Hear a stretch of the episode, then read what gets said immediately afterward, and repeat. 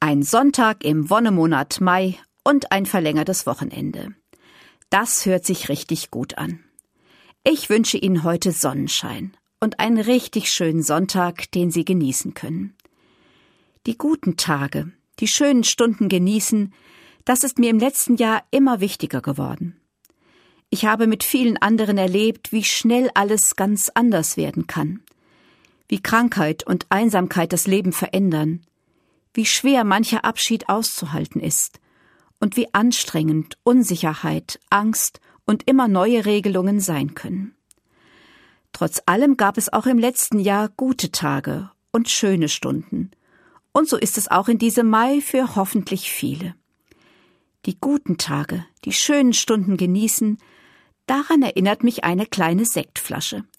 Sie steht golden glänzend seit März in meinem Bücherregal. Ich habe sie in der Kirche von einem goldenen Hochzeitspaar geschenkt bekommen.